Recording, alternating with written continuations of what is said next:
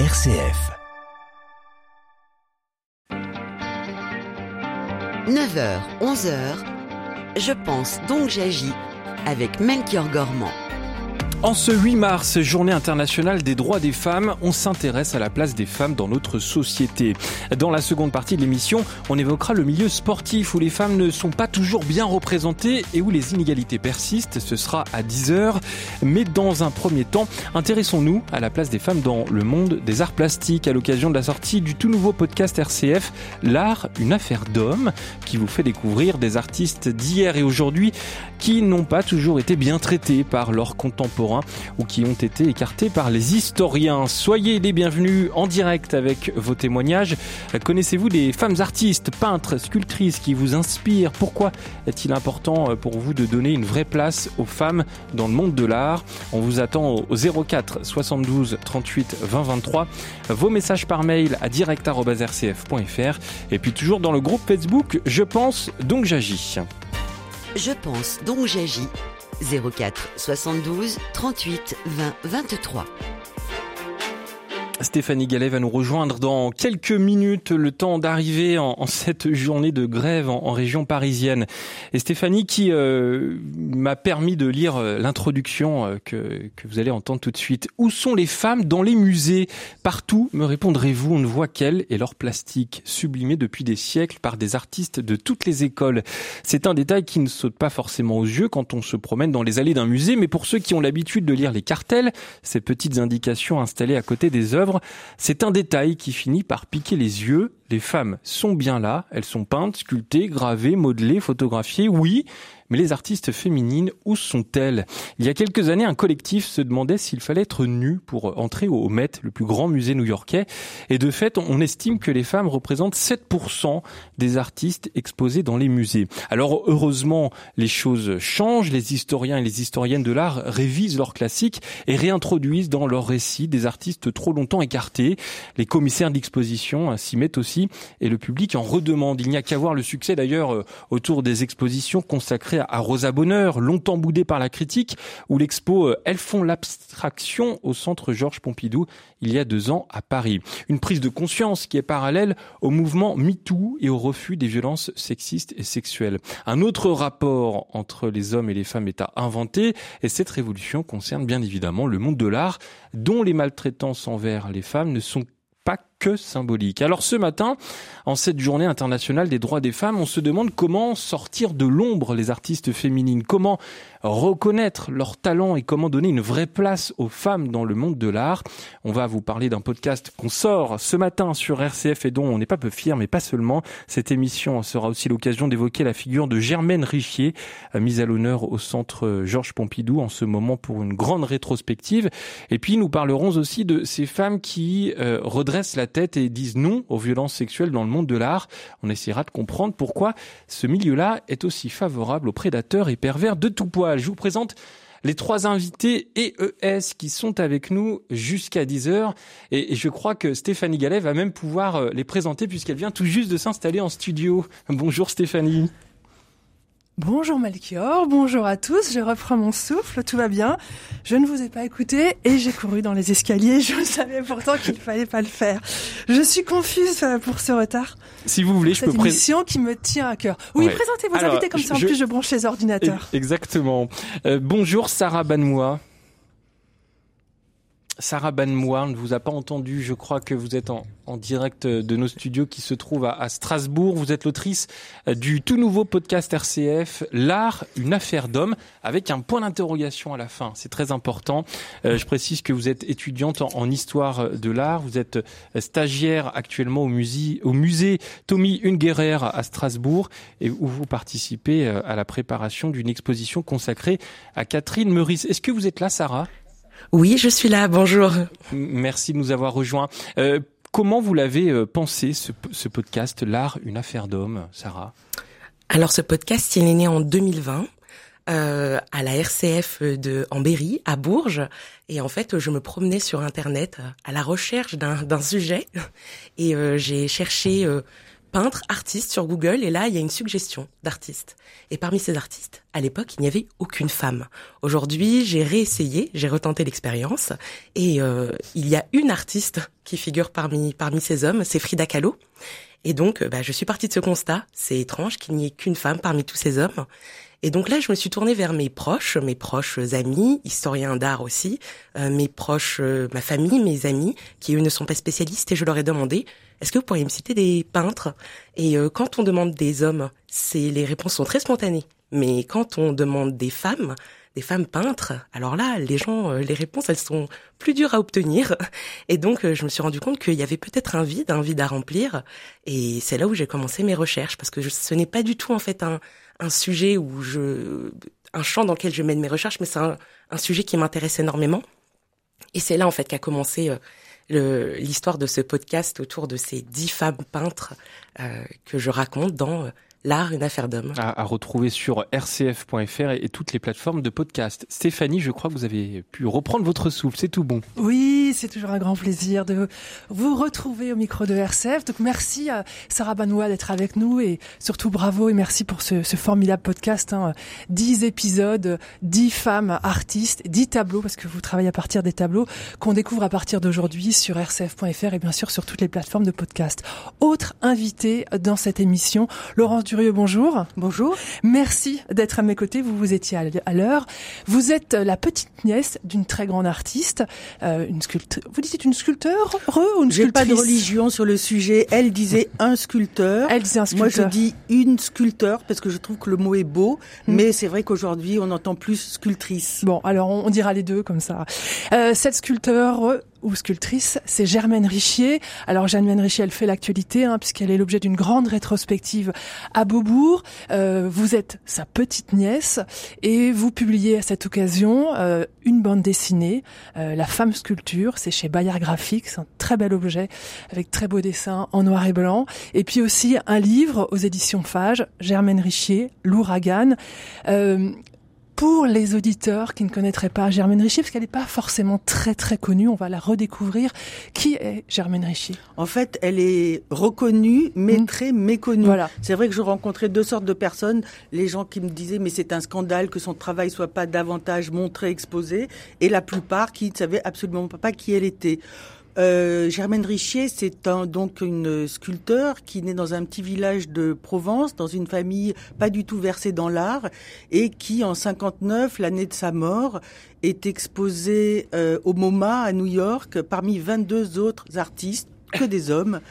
Et euh, parmi euh, les du buffet, William de Kooning, Jackson Pollock, Francis Bacon. Donc une sacrée reconnaissance. Voilà, exactement. Et c'est vrai que c'est la seule femme, mais tout au long de sa vie, euh, le, le, monde dominé par les hommes n'était pas réellement un sujet pour elle. On en reparlera de ça. Peut-être quelques mots sur son travail. Donnez-nous une image pour que les auditeurs puissent essayer de visualiser le travail de Germaine Richier. Bah, Richier, elle a bouleversé l'art du XXe siècle avec une sculpture qui saisit l'humain dans sa vérité. Euh, dans ses faiblesses mais ses forces aussi. Et c'est vrai que euh, son travail sur l'hybride, elle a représenté beaucoup de, de, femmes insectes, la fourmi, la cigale, la menthe, l'araignée.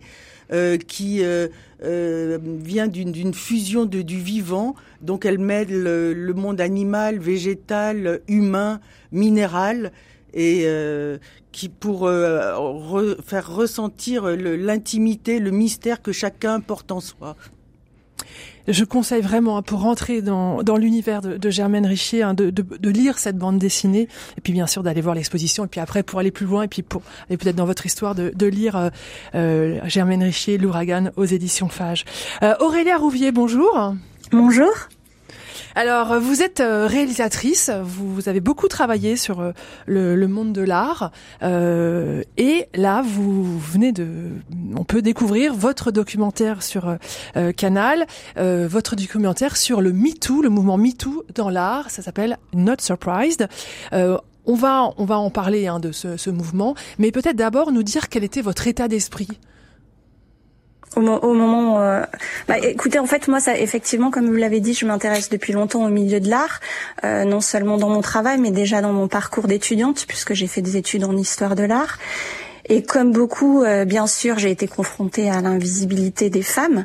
Euh, voilà, par exemple, Germaine Richier, c'est pas pas du tout un nom que j'ai pu entendre dans mes cours d'histoire de l'art, mais c'est quelque chose dont, dont j'ai pris conscience très tard. Et ça, je crois comme beaucoup aussi, parce qu'il y a une certaine confiance en fait dans l'institution, et puis parce que je crois euh, qu'il y a une certaine forme d'aura dans le milieu de l'art qui le protège. C'est-à-dire qu'on s'imagine souvent que c'est un milieu euh, avant-gardiste, progressiste, plutôt euh, défenseur de liberté, et on a du mal à imaginer, peut-être plus qu'ailleurs, que ça puisse être aussi un milieu, euh, en tout cas guidé par certaines formes de, de structures de pouvoir vétustes et, et misogynes. Et pourtant, voilà, en 2017, c'est un milieu qui euh, n'a pas été épargné non plus euh, par la vague MeToo. Donc c'est ça qui m'a intéressée. J'ai voulu un, un petit peu creuser ce moment-là, voir comment le milieu avait réagi, s'il y avait eu des histoires dans le milieu et voilà quelles réponses ont été apportées et puis surtout qu'est-ce qu'est-ce que ça raconte dans le système en fait.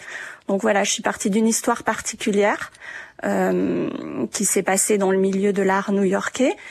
Et, et vous êtes, vous partez de New York, vous partez de New York, et on reviendra bien sur ce qui s'est passé à New York. Vous allez ensuite à Paris, à l'école des beaux-arts, prestigieuse école de beaux-arts de Paris, où là, on, on, on découvre que ce n'est pas aussi exemple de, de, maltraitance envers les femmes. Et puis après, vous allez à Hambourg, trois lieux qui sont des lieux euh, emblématiques du marché de l'art aussi. À Zurich. Parce que c'est aussi à, Zurich. excusez-moi. Trois lieux qui sont emblématiques du marché de l'art parce que le monde de l'art, c'est peut-être et avant tout un marché? Oui, et puis, c'est pas forcément euh, bien sûr. En tout cas, New York, euh, je pense que les États-Unis, c'était important de partir de là parce que c'était le moment et, puis et puis l'affaire dont il est question dans dans le documentaire a vraiment démarré euh, quelques jours, de deux, trois semaines après l'affaire Weinstein. Donc c'était vraiment important. Et puis le marché se trouve là-bas, effectivement. Euh, revenir en France était important aussi pour voir aussi euh, cette onde de choc. Il y a une prise de parole qui s'enclenche euh, aux États-Unis et j'avais envie de voir comment des femmes aussi en France pouvaient se saisir d'un moment. et pour ça, l'école des beaux-arts, c'est hyper important parce que c'est une institution, c'est un lieu dont les femmes ont été exclues pendant longtemps. C'est un lieu où les femmes venaient en tant que modèle euh, euh, posé nu. Enfin, il y, a, y, a, déjà toute une symbolique là-dedans qui est, qui est assez intéressante. Et, et donc c'est un moment aussi euh, où, où, où, des jeunes femmes ont voulu s'emparer d'un sujet et puis questionner un petit peu euh, euh, les récits, quoi. C'est-à-dire qui, qui nous raconte l'histoire de l'art. Et, et, ça, je pense que c'est vraiment remis en question avec cette époque MeToo. Et puis d'aller d'aller ailleurs, euh, d'aller à Zurich. Moi, je trouve ça hyper intéressant de se retrouver dans d'autres lieux pour montrer que, que voilà que le phénomène. La prise de conscience, elle est globale. Voilà, et puis il se répète partout. Quoi. Le problème, il n'est pas lié forcément à une affaire. Une affaire, elle est en surface. Et ce qu'il faut regarder, c'est c'est le système qui est derrière et qui produit ces ces, ces affaires-là, en fait. Mm. Et ça, et ça, ça marche en France, ça marche aux États-Unis, ça marche euh, également en Suisse. Et merci à, toutes les trois d'être avec nous euh, jusqu'à 10h. On attend vos réactions au 04 72 38 20 23. Parlez-nous des femmes artistes, peintres ou sculpteurs, sculptrices, hein, comme vous voulez, euh, qui vous inspirent et dites-nous pourquoi il est important euh, vraiment pour vous de donner une vraie place aux femmes dans le monde de l'art. 04 72 38 20 23 ou par mail à direct@rcf.fr. Stéphanie, voilà notre sujet. on a posé le décor, hein, la place des femmes dans le monde de l'art. Oui. Euh, Laurence Durieux, je me tourne vers vous parce qu'on a entendu euh, les motivations d'Aurélia et de Sarah à s'intéresser à la question des, de la place des femmes dans l'art. Pour vous, travailler sur l'œuvre de votre tante euh, Germaine Richer, c'était une évidence? C'était une évidence parce que je voulais participer à la mise en lumière, à la remise en lumière de ce travail majeur euh, dans l'histoire de l'art. Et c'est vrai. Mise en lumière, c'est-à-dire qu'il y a eu une traversée de l'ombre. Bah, de son vivant, elle était très euh, très reconnue. Euh, elle a eu une reconnaissance précoce, fulgurante. C'est vrai que depuis sa mort, euh, une ombre s'est posée sur son travail. Et en fait, de son vivant, Richer, c'était aussi un tempérament. Donc, elle portait vraiment son œuvre. Et elle a jamais vraiment eu de, de grands marchands pendant sa vie. Et c'est vrai qu'après sa mort, il y a oui un, un, un oubli, c'est sûr. Alors comment on fait pour sortir Bah, artiste pour de l'oubli sortir, euh, on rencontre euh, euh, son, son élève et son assistante, Claude Marie, qui a vraiment été un détonateur, qui était au plus près de, de l'œuvre pendant des années. Et du coup, après avoir rencontré Claude Marie, j'ai eu envie de prendre le chemin pour rencontrer d'autres personnes qu'il avait connues, qu'il avait vu créer, des amis, des auteurs, euh, des élèves, euh, Mais- des fondeurs. Mais vous, vous êtes sa petite nièce. C'était une figure importante dans votre famille. Vous êtes née après sa mort, euh, mais, mais elle était quand même présente? C'était une figure essentielle, mais pour moi, c'était important de sortir du cadre familial pour appréhender son travail. Parce que c'est vrai que c'était tellement intime que je suis journaliste de vous avez besoin d'avoir une confirmation, c'est ça? Exactement. Et puis d'autres recherches. Et puis euh, j'ai écumé les fonds d'archives, trouvé des correspondances, trouvé des fonds photos, découvert des fonds photos. Des Très belle photo dans votre Oui, livre. exactement. Et c'est vrai que c'était euh, un- une joie très bouleversante. Euh, Il y avait des, des photos qui dormaient dans des studios. Euh, Les, on sa- les gens ne savaient même pas qui était sur ces photos. Cette Mm. drôle de femme entourée de ces créatures. Et, euh, et après, évidemment, euh, ma mère m'a donné euh, les lettres que Germaine Richier a écrites à son frère, donc à mon grand-père. Et là, j'ai senti une, une femme tellement impétueuse qui avait, euh, qui écrivait comme escultée avec un, un trait direct, vigoureux. euh, et, et voilà. Et donc ça m'a, ça m'a donné envie de, d'en savoir et d'en découvrir toujours plus. On va parler maintenant de, de, de ce MeToo dans l'art 2017. hein. On a un peu l'impression qu'on prend peut-être les choses à l'envers, mais je trouve que c'est important parce qu'on verra après comment euh, ce MeToo s'inscrit dans une histoire. Donc, euh, Au- Au- Aurélia, en 2017, vous l'avez dit, le monde de l'art n'échappe pas à la libération de la parole autour des violences sexistes et sexuelles. Qu'est-ce qui s'est passé exactement? Bah, en fait, euh, au moment de MeToo, ce qui, ce qui était, euh, ce qui était frappant à ce moment-là, c'est que dans la foulée d'Harvey Weinstein, il y a tout un tas de personnalités assez célèbres qui sont tombées. En fait, je pense que c'est la première fois, en tout cas, que des actes qui étaient dénoncés aboutissaient à des démissions. Voilà. Et, et donc. euh, donc là, c'est euh, euh, Harvey Weinstein, pardon, c'était octobre, tout début octobre 2017, et trois semaines après euh, après la révélation de l'affaire, il y a un, un- une personnalité du, du milieu de l'art qui s'appelle Knight Landesman, qui est en fait éditeur d'une revue d'art qui s'appelle Art Forum, qui est Une revue prestigieuse voilà, une revue prestigieuse euh, dans le milieu de l'art new-yorkais, mais aussi à l'international. Euh, ce Knight Landesman, il est accusé aussi euh, par plusieurs femmes euh, de harcèlement sexuel, dont une femme qui porte plainte. Et les révélations, elles sont portées à la connaissance du public en fin octobre, le 24, je crois, euh, 24 octobre 2017. Et le lendemain, il démissionne. Voilà, donc il s'inscrit dans la dans dans ce mouvement d'hommes qui tombent à ce moment-là. Et euh, et ce qui est intéressant, donc moi j'ai voulu m'intéresser à cette histoire-là parce que c'était la première finalement dans le milieu de l'art qui devenait publique, euh, parce qu'elle avait abouti à cette espèce de d'onde de choc euh, d'une personnalité qu'on pensait intouchable et qui finalement a, fini par par démissionner, et parce que je pense qu'elle est assez révélatrice et je- en tout cas moi je me suis permis de de j'ai profité de cette histoire pour euh, raconter un écosystème qu'on connaît finalement assez peu. Euh, et, et c'est ça qui était intéressant à analyser. Et en fait, ce qui m'a aussi intéressé dans cette histoire-là, c'est de raconter... C'est la prise de conscience des femmes aussi. Voilà, c'est la riposte immédiate. Et en fait, il, il- il s'est écoulé seulement cinq jours. Et en cinq jours, il y a des milliers de femmes qui ont sorti une tribune, qui l'ont signée euh, de manière nominative. Donc c'était assez courageux en, en écrivant leur nom, leur poste, euh, le poste euh, lequel ils étaient à ce moment-là. Euh, voilà. Et, et cette lettre, elle est poignante. Euh, parce que cette lettre, en fait, finalement signée par des femmes qui viennent de vraiment de pays différents, qui sont à, à des postes différents. Certaines sont étudiantes en histoire de l'art, dont sont professeurs, artistes, galeristes. Elle, elle raconte qu'à toutes les échelles, elles ont connu euh, ces comportements abusifs. Donc la lettre s'appelle Not Surprise, sans surprise, et c'est une sorte de hashtag MeToo où voilà, elle raconte comment elles ont toutes vécu la même chose et surtout comment il faut euh, regarder le système en profondeur. On, on- Aurélia Rouvier, on va écouter la bande-annonce de votre documentaire qui reprend cette fameuse tribune. Nous sommes artistes, administratrices, assistantes, curatrices. curatrices, critiques d'art, directrices, éditrices, educators, gallerists, interns, scholars. Et nous avons été attouchés, rabaissés, méprisées, menacées et par celles et ceux en position de pouvoir. by those in positions of power. Nous ne sommes pas surprises lorsque Night Landsman se permet de se nous permet de nous plotter sur un centre de foire en nous promettant qu'il nous aidera dans nos carrières. We will be silenced no longer. We will be silenced no longer. Aurélia, pourquoi ce, ce milieu de l'art est-il aussi propice à, à ces violences et aussi à cette accumulation de, de petites humiliations? Il y a une artiste dans votre film qui dit c'est pas des choses très très graves finalement. Ce qui est grave, ce qui est rabaissant, c'est l'accumulation. C'est-à-dire qu'à chaque fois qu'un client passe, eh ben il va vous caresser le dos, etc., etc., etc. Ouais, bien sûr. Je, je, oui, je trouve que c'est des propos assez bouleversants d'ailleurs, parce que je trouve que c'est, c'est- cette phrase-là, elle interroge effectivement. On se dit MeToo, on s'attend à des grandes révélations, euh, à des histoires euh, de viol. Et ben pas forcément. Ça peut être aussi, voilà, ce genre de phrase. Ça peut être aussi euh, la façon dont on vous invisibilise euh, quotidiennement.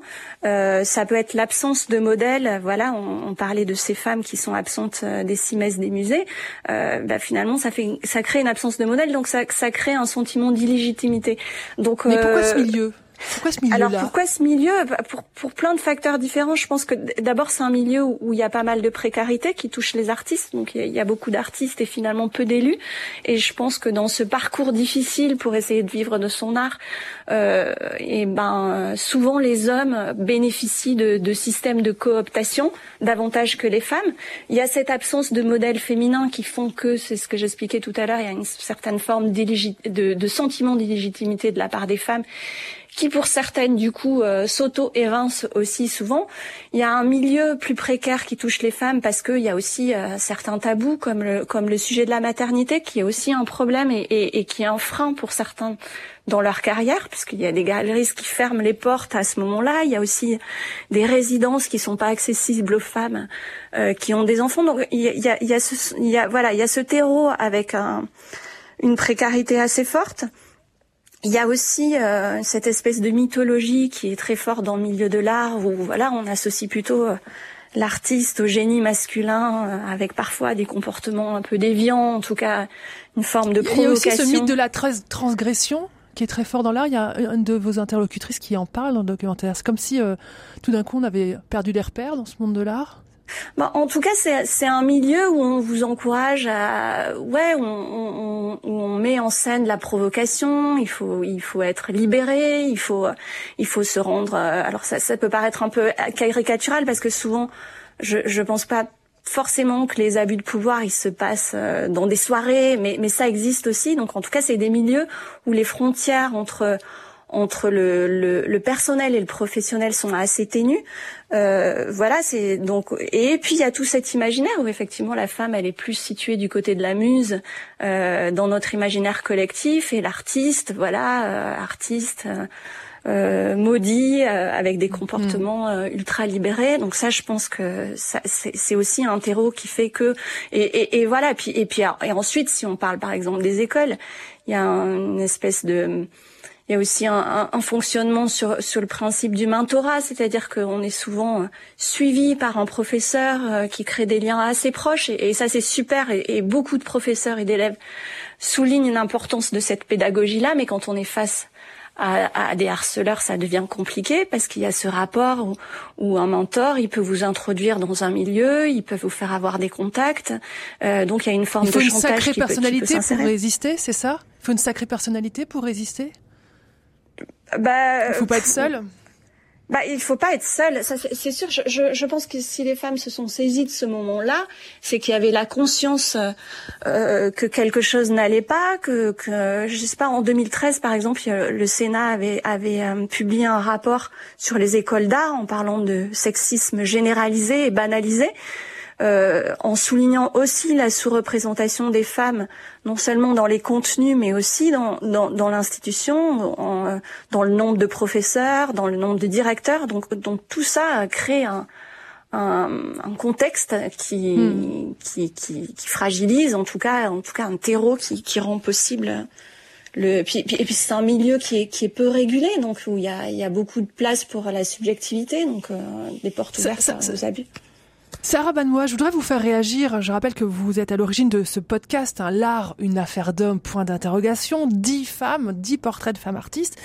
Il y en a une qui représente bien ces artistes qui peuvent dépasser ces agressions sexuelles et puis aussi qui peuvent être représenter une, une revanche des femmes. Oui, il y en a une qui me vient à l'esprit, c'est Artemisia Gentileschi. Euh, elle a peint un tableau absolument incroyable qui s'appelle Judith décapitant Holoferne. Donc pour faire un petit point sur euh, cette histoire, alors euh, Holoferne est un tyran qui, qui oppresse un peuple et Judith se part de ses plus beaux atours et elle va dans la tente d'Holoferne et là elle l'enivre, elle le charme et elle le décapite. Et en fait, cette toile, elle est, elle est exposée au musée Capodimonte à Naples et elle est très importante. Enfin, je trouve qu'il y a un lien direct avec MeToo parce qu'en fait, Artemisia Gentileschi a été violée par son précepteur. On est à quelle époque là? On est à quelle époque? On est au XVIIe, XVIIe, euh, XVIIe siècle? Elle est violée par cet homme qui s'appelle Agostino Tassi et euh, sous les traits d'Holoferne, elle représente Agostino Tassi. Et en fait, cette œuvre, pour moi, c'est la mise à mort du violeur dans l'image.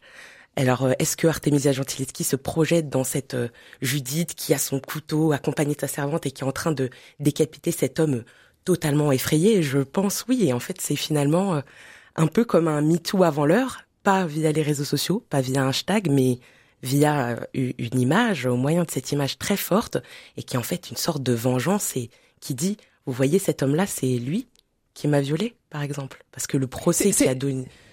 Oui. Non, allez-y, continuez, continuez. Qui, le, il y a eu un procès autour de cette affaire et euh, on raconte que les détails sont, sont sordides, que tout est autour exposé. du viol. Hein. Oui, autour de ce viol, oui, oui. Et donc, euh, c'est un peu, finalement, euh, c'est un peu un MeToo avant l'heure, je pense. Hein, mm. euh, vraiment ça. Est-ce que ce tableau a été bien accueilli à l'époque? Bah, Artemisia Gentileschi, elle a été beaucoup, elle a eu un, elle a été reconnue pour son talent. De, de, peintre et, et, donc oui oui il a été il a été plutôt bien accueilli après il me semble que euh, ce portrait, ce, ce portrait inséré, euh, euh, il devait être totalement visible, compréhensible pour les contemporains. Hmm. Je pense. C'était pas une énigme. Non, certainement pas. Allez, on va marquer une toute petite pause dans Je pense donc j'agis. Nous continuons de parler de la place des femmes dans le monde de l'art avec euh, vos témoignages, vos réactions au 04 72 38 20 23. si vous connaissez des femmes artistes, euh, peintres, sculptrices qui vous inspirent, bah, venez nous les présenter à l'antenne et dites-nous pourquoi c'est important de donner cette vraie place aux femmes dans le milieu artistique 04 72 38 20 23. À tout de suite. Je pense donc j'agis avec Melchior Gormand et Stéphanie Gallet. Et nos trois invités, Sarah Banmois, vous êtes l'autrice du tout nouveau podcast RCF, L'art, une affaire d'homme, avec un point d'interrogation. Aurélia Rouvier, vous êtes la réalisatrice du documentaire MeToo dans l'art, Not Surprised. Et Laurence Durieux, qui est également avec nous, la petite nièce de la sculpteur Germaine Richier. Ouais, et je vois qu'on reparle de, de Germaine Richer, euh, Laurence, euh, parce que là on vient de parler de, de MeToo, on vient de parler euh, de cette scène terrible avec Judith décapitée en holoferme. Comment est-ce que Germaine Richier parle de ces relations hommes-femmes, de la violence entre les relations hommes-femmes, ou c'est quelque chose Elle est morte en 1959, hein, ou c'est quelque chose auquel elle passe complètement à côté? Elle passe pas à côté. L'année de sa mort, un hebdo-titre, une femme peut donc créer. Mais pour elle, on est un ensemble. Hmm. Hommes et femmes, voilà. Et euh, ce qui compte, c'est de s'affranchir de ça. Vous évoquiez une sacrée personnalité tout à l'heure. Richie, elle l'a. Elle s'affranchit de l'école. Elle fait l'école buissonnière pour se nourrir de, dans la garrigue des insectes et elle regarde à la loupe. Elle s'affranchit de ses parents qui veulent pas qu'elle fasse les beaux-arts. Elle, elle s'affranchit de son mari aussi. De ses, oui, elle s'affranchit de de, de ses parents qui veulent pas qu'elle monte à Paris, une femme pas mariée à l'époque. Elle s'affranchit de Bourdelle qui veut pas de nouveaux élèves. Elle fait le forcing. Elle devient son élève euh, chérie, sa dernière élève particulière. Euh, elle s'affranchit aussi quand euh, son premier mari, elle est en exil à Zurich. Elle rentre seule en 46. Elle a peur d'avoir été oubliée. Lui reste à Zurich. Euh, elle s'affranchit en ayant des élèves. Elle est, elle veut transmettre, mais c'est aussi une manière d'être indépendante financièrement. Elle divorce. elle se remarie avec René de Solier qui a une douzaine d'années de moins qu'elle. C'est pas rien à l'époque. Elle l'entretient. c'est oui, c'est une affranchie. Elle veut pas d'enfants. et c'est vrai que ce que je disais au début, elle met tout dans son art et les difficultés, elle marche dessus. Donc euh, c'est oui, c'est pas elle n'est pas, c'est pas une femme riche. Être une femme, c'est pas une fin en soi. Elle est née femme par hasard. Elle est artiste par définition et sculpteur de génie. Elle met tout dans son art qui passe avant tout. Et aussi, c'est une pionnière. Euh, c'est la première femme à décrocher le prix Blumenthal en 1937. En 36, pardon. En 37, elle a une première commande de l'État. Euh, c'est la première artiste à qui on demande un grand Christ pour le maître-autel d'une église. Euh, c'est la première femme à exposer de son vivant au musée d'art moderne en 1956. Euh, c'est une affranchie, une pionnière. Et alors, je reviens à la question des hommes et des femmes. Dans son œuvre, elle représente des hommes, des femmes. On voit beaucoup de photos dans votre livre, des photos de, corps d'hommes nus. Hein. Il n'y a pas de souci là-dessus. Oui, oui. Pour pour dire, pour rebondir sur les propos d'Aurélie Ruvier, elle a un amour total du corps, vieux, maigre, gros. Euh, et oui, il y a des femmes. Euh, euh, et puis évidemment les corps, les hommes et les femmes posent nus. Elle a des, elle a, elle adore Liro qui est un, un, modèle filiforme. Elle adore Nardone qui avait posé pour Rodin qui lui, on a l'impression que c'est un homme primitif qui descend de la montagne. Et au début, elle le fait poser pour le Christ. D'ailleurs, il a plus de 80 ans, il est gros avec ses cheveux blancs qui tombent, son sexe gris qui pend. Et elle a, voilà, elle a vraiment besoin. Elle a toujours travaillé sur modèle vivant. Hmm. Aurélia, dans votre film, quand on est à Zurich avec vous, on découvre des artistes qui, rendent hommage à l'artiste femme inconnue. Mhm. Pour vous, ces violences dont on a parlé, elles s'inscrivent vraiment dans une histoire longue dont, les femmes ont été écartées. Oui, exactement. C'est ce que c'est exactement euh, ce que vient de dire Laurence. En fait, c'est quand même fou euh, d'imaginer qu'en leur temps et, malgré les conditions euh, extrêmement difficiles, il y a des femmes artistes qui ont réussi à vivre de leur art et qui ont réussi à avoir du succès.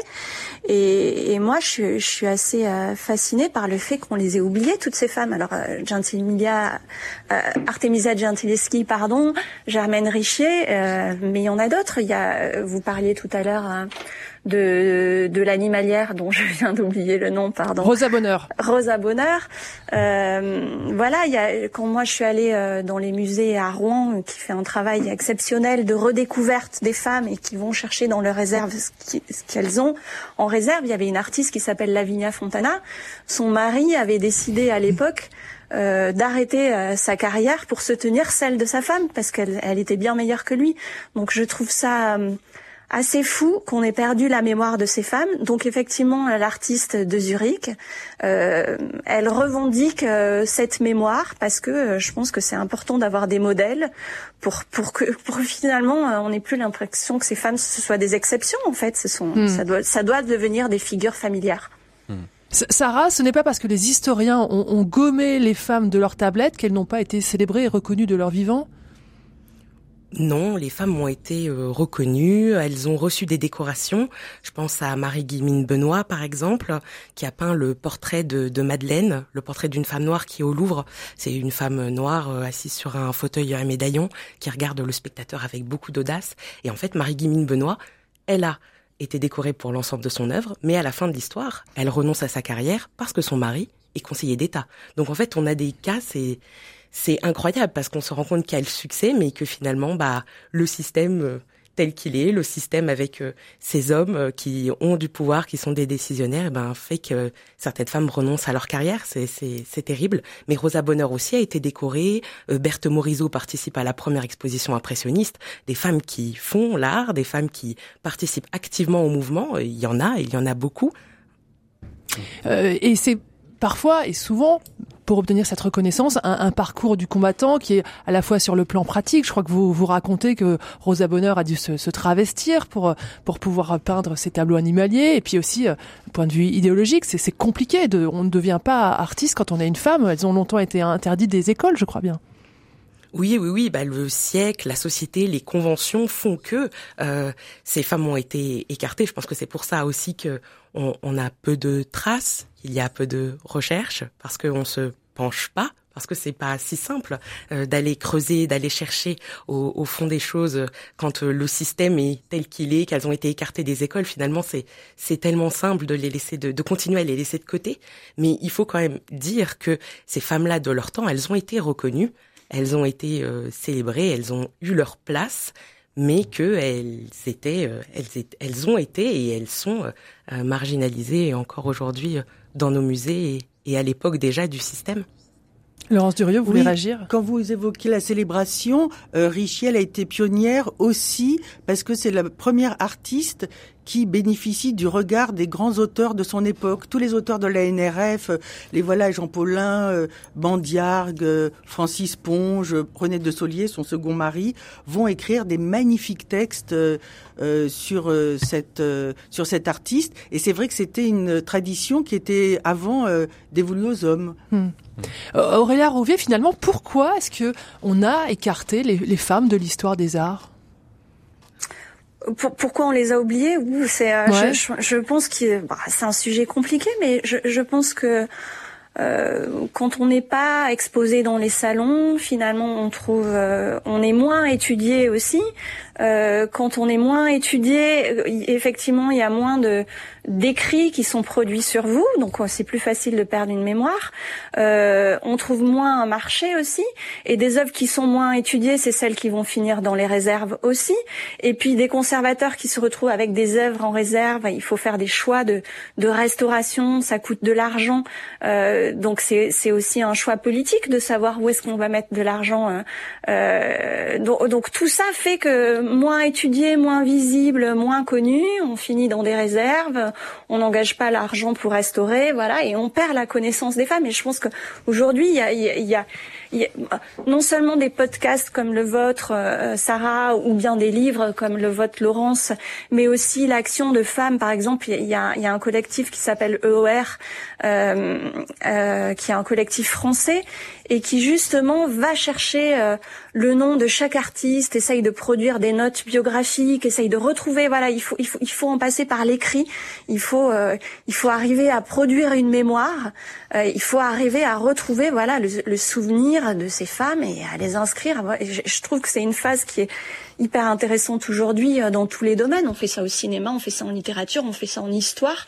Mais voilà, les historiens. euh, remobilisent euh, leurs connaissances et la recherche pour essayer un peu d'exhumer cette mémoire-là, euh, qui est essentielle. Et puis un jour, du coup, euh, je pense que quand elles seront revenues sur les murs et dans les écrits, on, on pourra enfin euh, bah, arrêter de les faire dialoguer contre elles, euh, avoir des expositions qui sont réellement consacrées à une seule artiste pour pouvoir entrer dans un récit euh, comme celui que vient de nous faire vivre Laurence, avec des femmes qui vivaient de la même manière intense euh, l'art. Voilà, il n'y a pas que les génies masculins, les femmes aussi ont pu mettre autant euh, autant d'intensité euh, dans une carrière artistique. Et la première à nous rejoindre au 04 72 38 20 23, c'est vous Brigitte. Bonjour. Bonjour.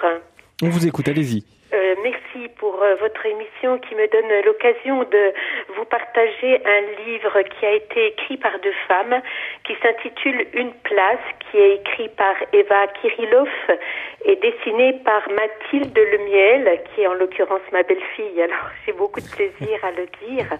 C'est un ouvrage qui est très documenté, qui a été nourri par des travaux d'historiennes, d'historiens, de chercheurs, de chercheuses, de militantes.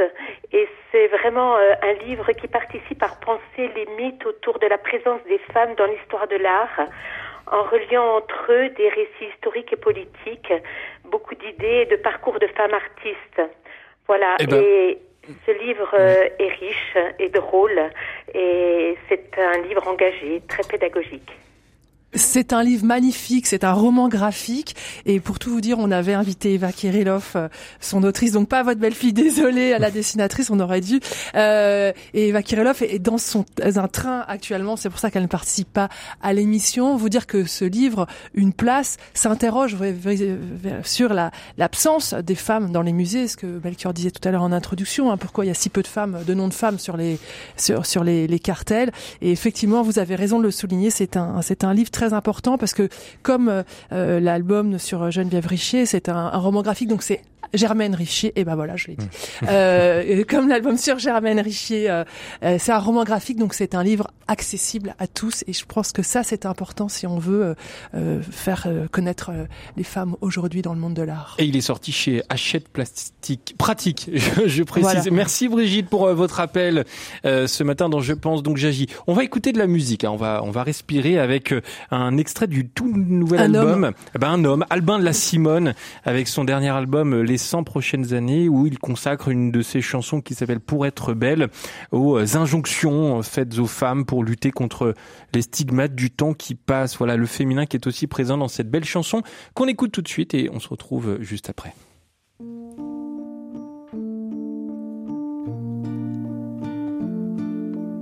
Elle te dit, ne reste pas à table on a assez nourri, la machine infernale diminue, rétrécit, redevient ma jolie petite et adorable.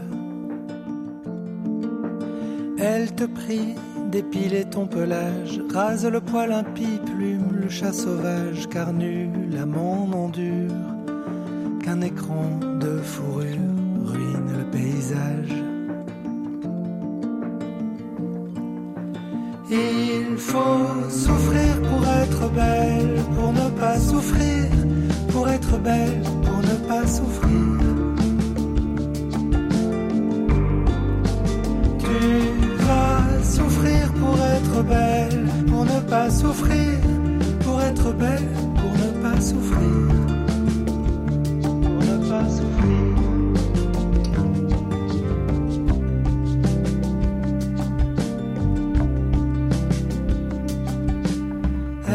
somme de te mettre en ménage, de t'unir à un homme et vous remettre en cage. Ta solitude est louche, ta solitude est lâche. Qu'est-ce que tu caches? Elle traque un œil à la pendule, les os qui craquent, les cernes et les ridules, les veines et les cellules, la peau qui parchemine,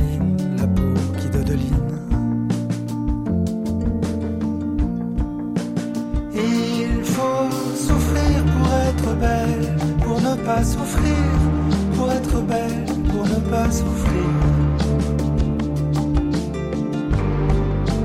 Tu vas souffrir pour être belle, pour ne pas souffrir, pour être belle, pour ne pas souffrir,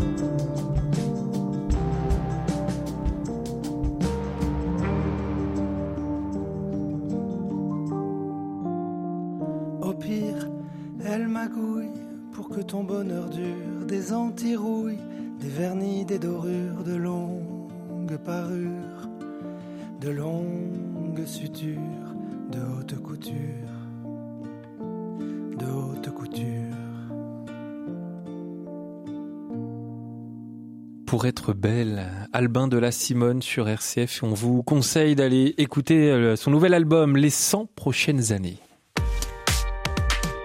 Je pense, donc j'agis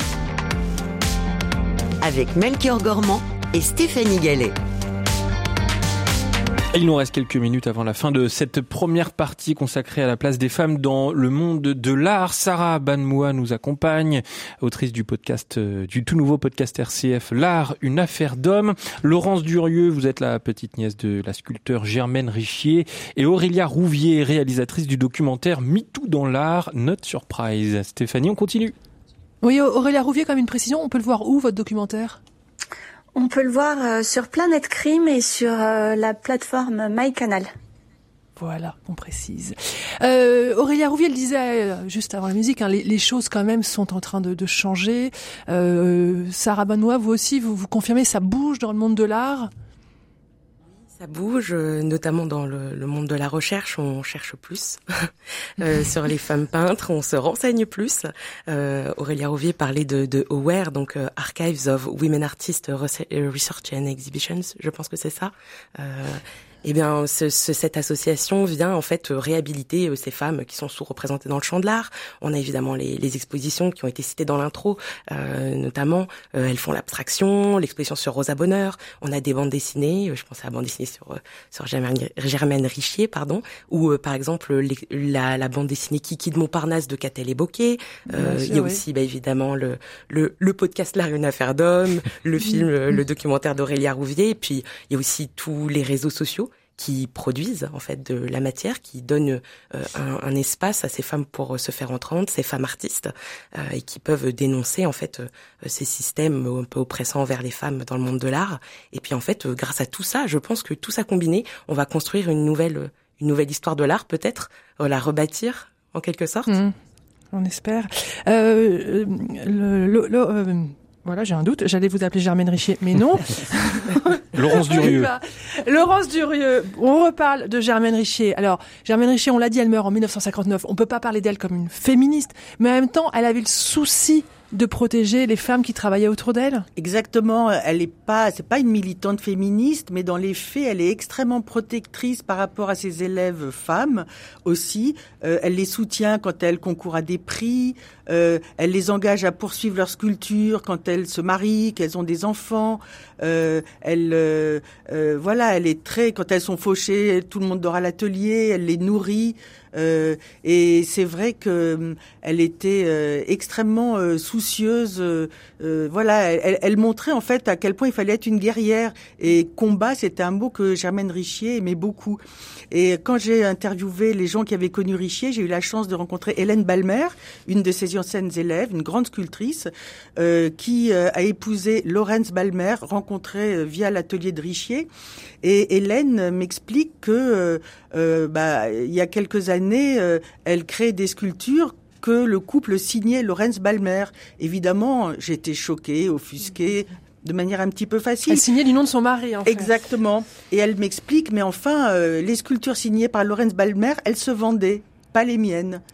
Donc euh, oui, il y a encore du boulot. Et puis vous, il y a une anecdote aussi euh, parce que vous dites que Germaine Richer est une femme puissante euh, qui ne s'en laissait pas compter, et en même temps, il y a un épisode avec Giacometti où là aussi on, on, on essaye de l'écarter. Oui, ça c'est un choix de, de galeriste. Hein. Euh, euh, Mac considérait Mac c'est le grand galeriste. Voilà que Giacometti était un beaucoup plus grand sculpteur euh, que Germaine Richier, mais c'est vrai que Giacometti qui a toujours un, un grand souci de, de, bien choisir euh, ses marchands. Euh, il avait raison d'ailleurs. Euh, son père euh, qui était peintre, Giacometti vient d'une famille d'artistes, rien mm. à voir avec Richier, et, et son père n'a pas eu de, de, la reconnaissance commerciale, et donc euh, euh, Giacometti a toujours eu le souci de ça. Et oui, il demande à Mac de choisir, il choisit Giacometti. De choisir entre lui ou Germaine Richier. Exactement. Et à l'époque, c'était peut-être plus confortable aussi de représenter un artiste homme. Hmm.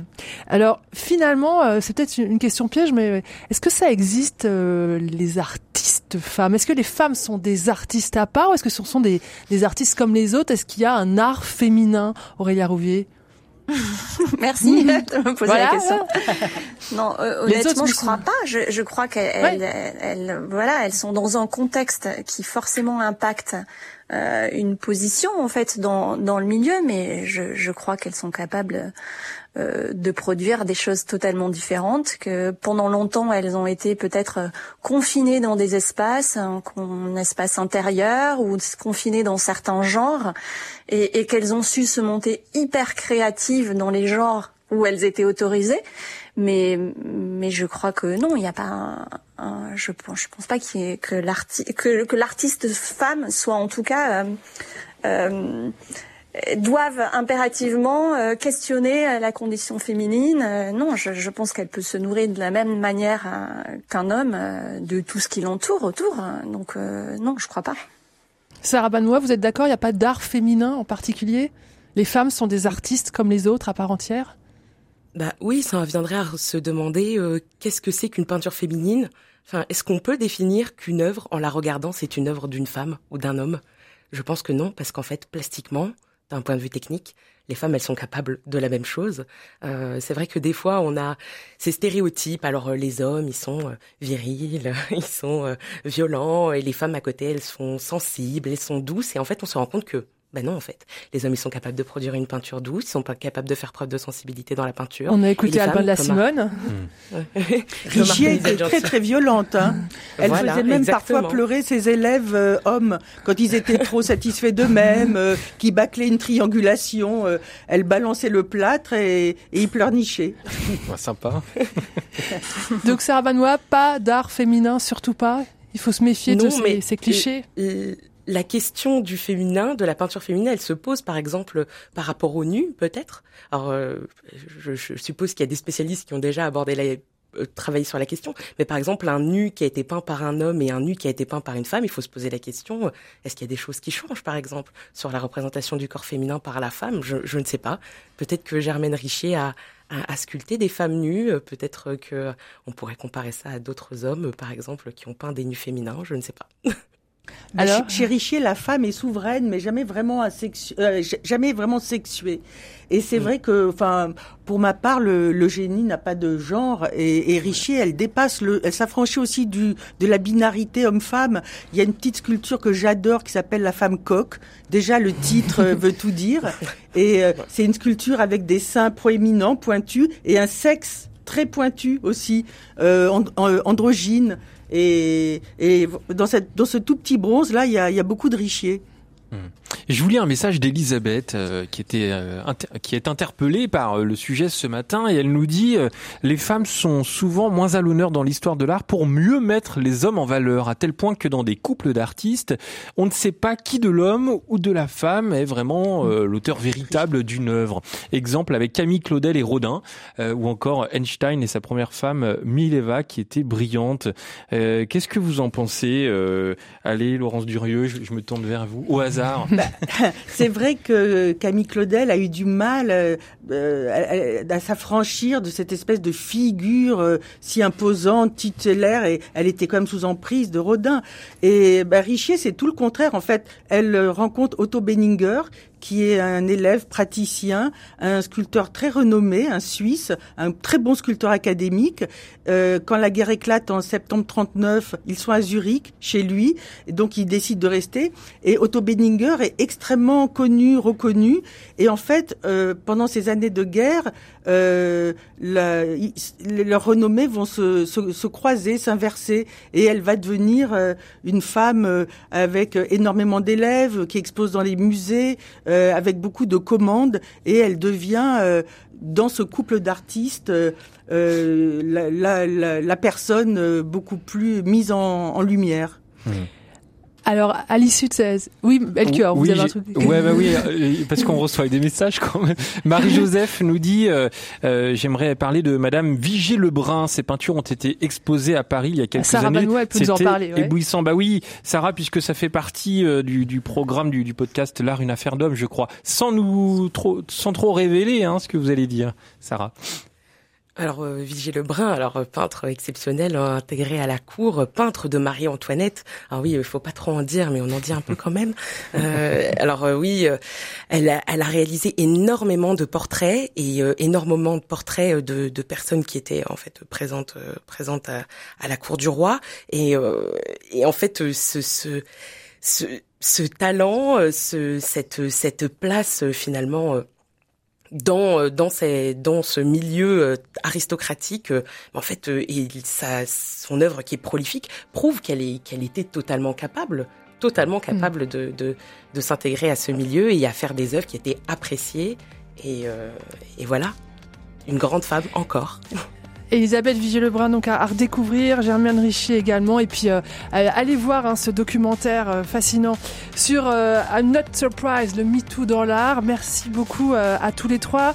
je redis vos livres, hein, Laurence Durieux, une BD La femme sculpture chez Bayard, et puis un livre Germaine Richer, L'ouragan aux éditions Fage. Merci beaucoup. Et puis bien sûr, hein, eh le ben podcast, on remercie tous ceux qui l'ont rendu possible. C'est aussi un travail d'équipe. Et on peut entendre la très, on peut entendre la très belle voix de Sarah Banmois dans, dans ce podcast euh, l'art, une affaire d'homme avec un point d'interrogation. Attention, il est très important à retrouver sur rcf.fr et sur toutes les plateformes de podcast. Merci à toutes les trois. Merci Stéphanie Gallet. Et dans un instant, euh, bah, après l'art, c'est le sport. Hein, avec les JO 2024 qui arrivent, on en parle beaucoup en plus en ce moment. Quelle est la place des femmes dans le sport? Bonne question. On vous attend au 04 72 38 20 23. À tout de suite.